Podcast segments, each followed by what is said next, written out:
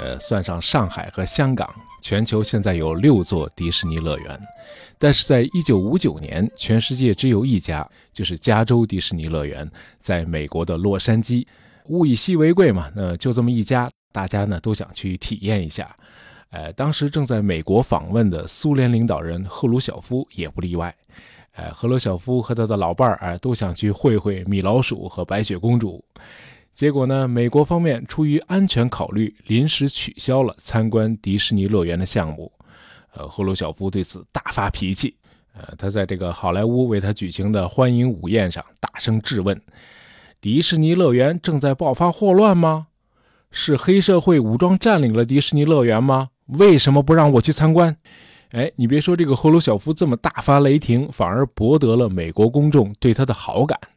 因为大伙儿发现他一点也不像被媒体丑化了的那个苏联帝国的暴君，而是一个有血有肉的可爱的俄国胖老头。可以这么说，这个赫鲁晓夫这次访美大获成功。呃，虽然没能和美国总统艾森豪威尔达成什么实质性的协议，但是他却用他独特的魅力征服了美国公众。在访问快结束的时候，赫鲁晓夫所到之处，人们会自发地涌上街头欢迎。这样呢，在一九五九年，他就成了全美街谈巷议的网红。呃，在一个西方国家，你要是赢得了当地民众的好感，你已经可以宣布胜利了。呃，在赫鲁晓夫访美之前，美国的老百姓对苏联是非常敌视的。呃，当然，这和一九四八年的柏林危机，还有一九五六年的波匈事件不无关系。但是这些事件毕竟都发生在欧洲，而美国的普通老百姓呢，也不太关注外部世界。呃，现在看来呢，主要还是一九五七年在纽约破获的一起间谍案引起了当地民众对苏联的高度警觉。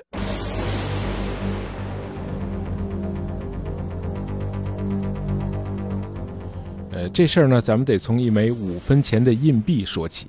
呃，James Bozart 是个十四岁的美国男孩，呃，他每天都在纽约的布鲁克林区挨家挨户的送报纸。呃，一九五三年六月二十二日，这个男孩从顾客们付给他的一堆五美分的硬币中发现，有一枚硬币特别的轻。当这枚硬币掉在地上的时候，它突然弹开了，分成了两半中间夹着隐藏的微缩胶卷。这个胶卷上的影像呢，是几组五位数的数字啊，显然是某种密码。那这孩子呢，就把这个假硬币和微缩胶卷呢，交给了警察。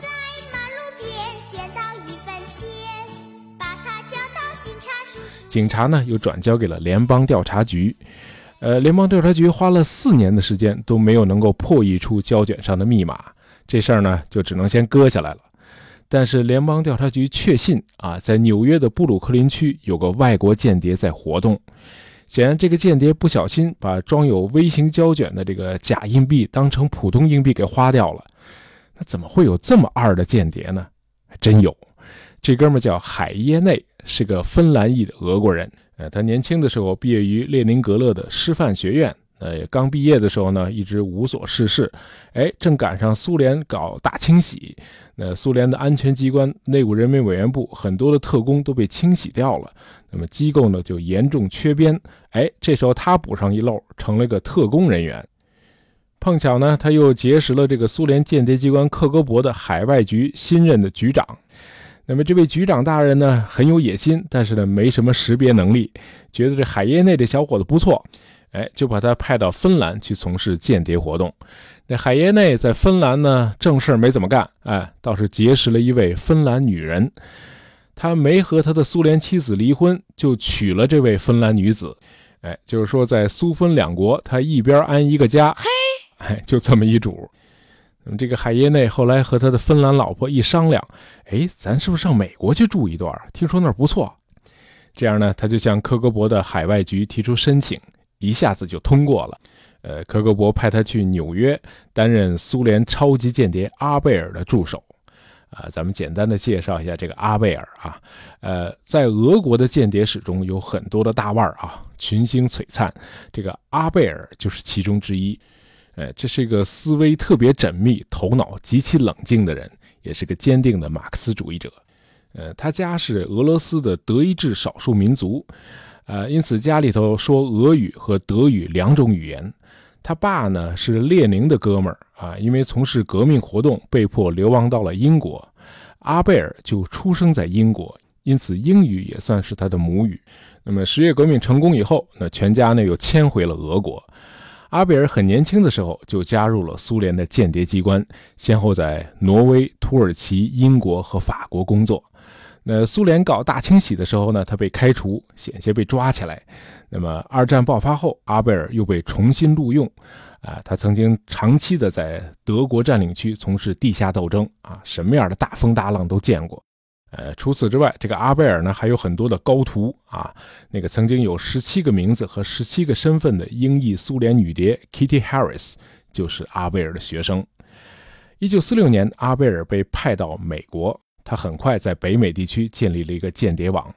呃，这个间谍网对苏联做出的最大贡献，就是把美国研发原子弹的机密传到了苏联，从而打破了美国的核垄断。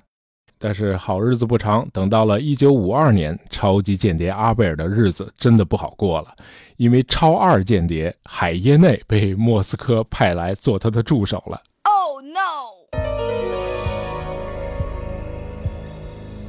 哎，这海耶内一到纽约，还是他在芬兰那一套啊，继续当他的花花公子。这时候，他和他的芬兰老婆已经搞不到一块儿了，两口子经常吵架。海耶内呢开始酗酒，还频繁的找妓女。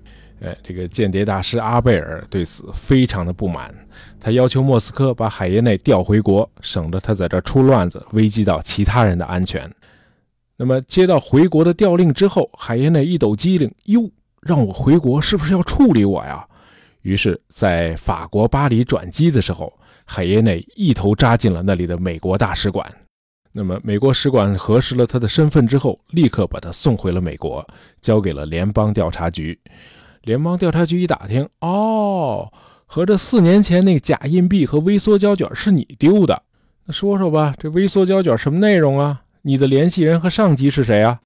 哎，这海耶内呢，就向美国联邦调查局和盘托出，因为他的指证，这个超级间谍阿贝尔被捕。那么，在阿贝尔的住处，联邦调查局搜出了密码本、微型相机、呃，空心铅笔里的隐藏着微缩胶卷，还有大量的现金。有了这些搜查的物证和叛逃者海耶内的指证，那么阿贝尔就被送上了法庭。那么，出于司法公正，纽约地区法院指认了一位律师来为阿贝尔辩护。这位律师叫 James Donovan，啊，我们翻译成多诺万。这位多诺万将决定阿贝尔未来的命运。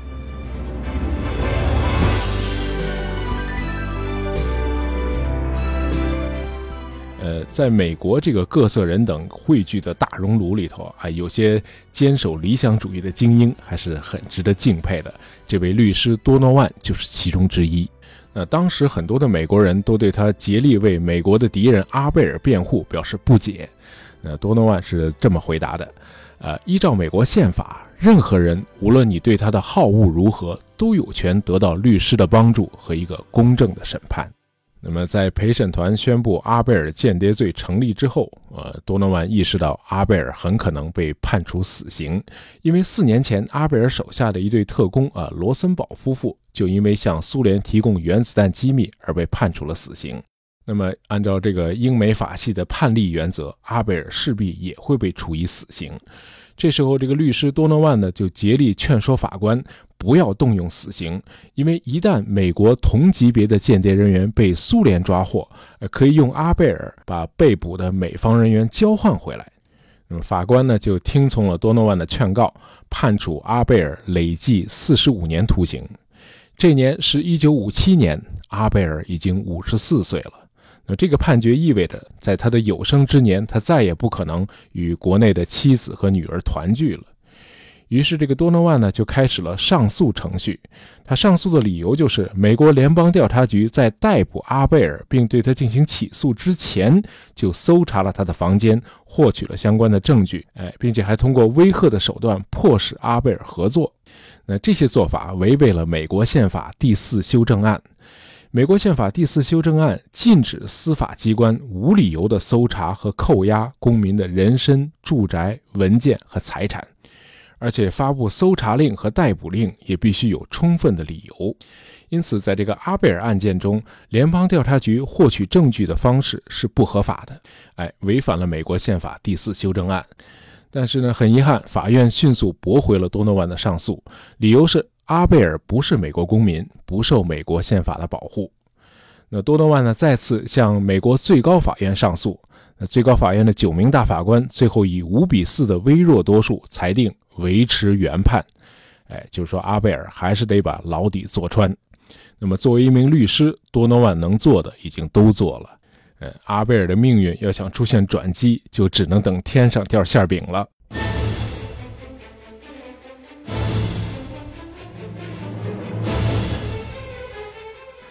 那么三年之后，天上真的掉馅饼下来了。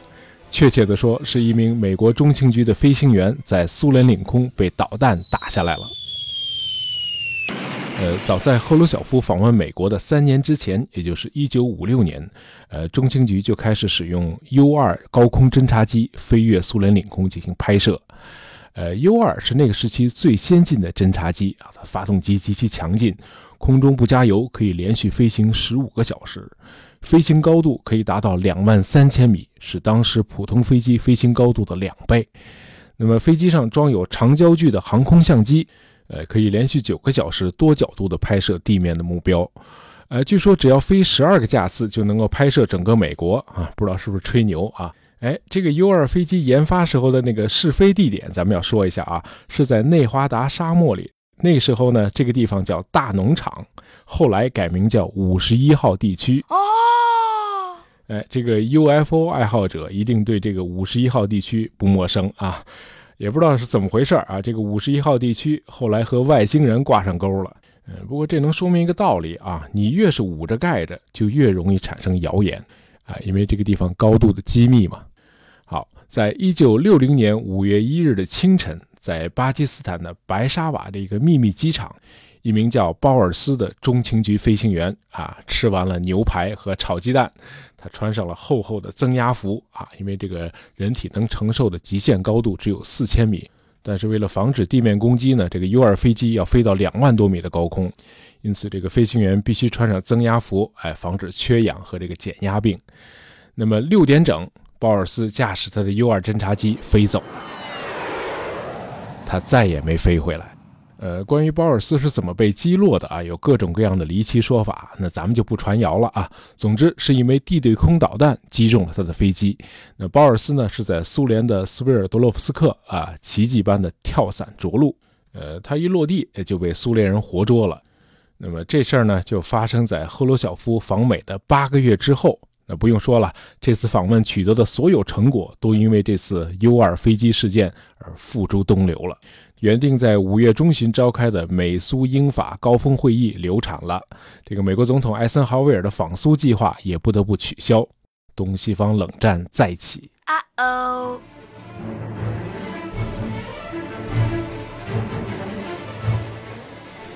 那么一年以后，在美国德克萨斯州监狱服刑的苏联超级间谍阿贝尔收到了一封信，呃，写信的人呢，就是那位被俘的飞行员鲍尔斯的父亲。啊，他的信中建议阿贝尔请求美国政府用他来换回在苏联蹲大狱的飞行员鲍尔斯。那么没多久，阿贝尔的妻子也给美国政府来信，啊，询问有没有可能把她丈夫交换回苏联。那么读到这些信之后，啊，阿贝尔的律师多诺万又立刻行动起来了。他联系了美国国务院和司法部，甚至还亲自跑到东柏林，与苏联驻东德的外交官就交换事宜进行磋商。那么，经过了数月谈判之后，一九六二年二月十日，美苏双方在连接柏林和波斯坦的格里尼克桥上交换了各自的被俘人员。哎，这座桥当时是西柏林和东德之间的分界线。这样呢，阿贝尔回到了苏联，保尔斯回到了美国。哎，他俩呢算是开了一个先例。那到冷战结束，共有三十多名被对方俘获的东西方间谍在格里尼克桥上成功交换。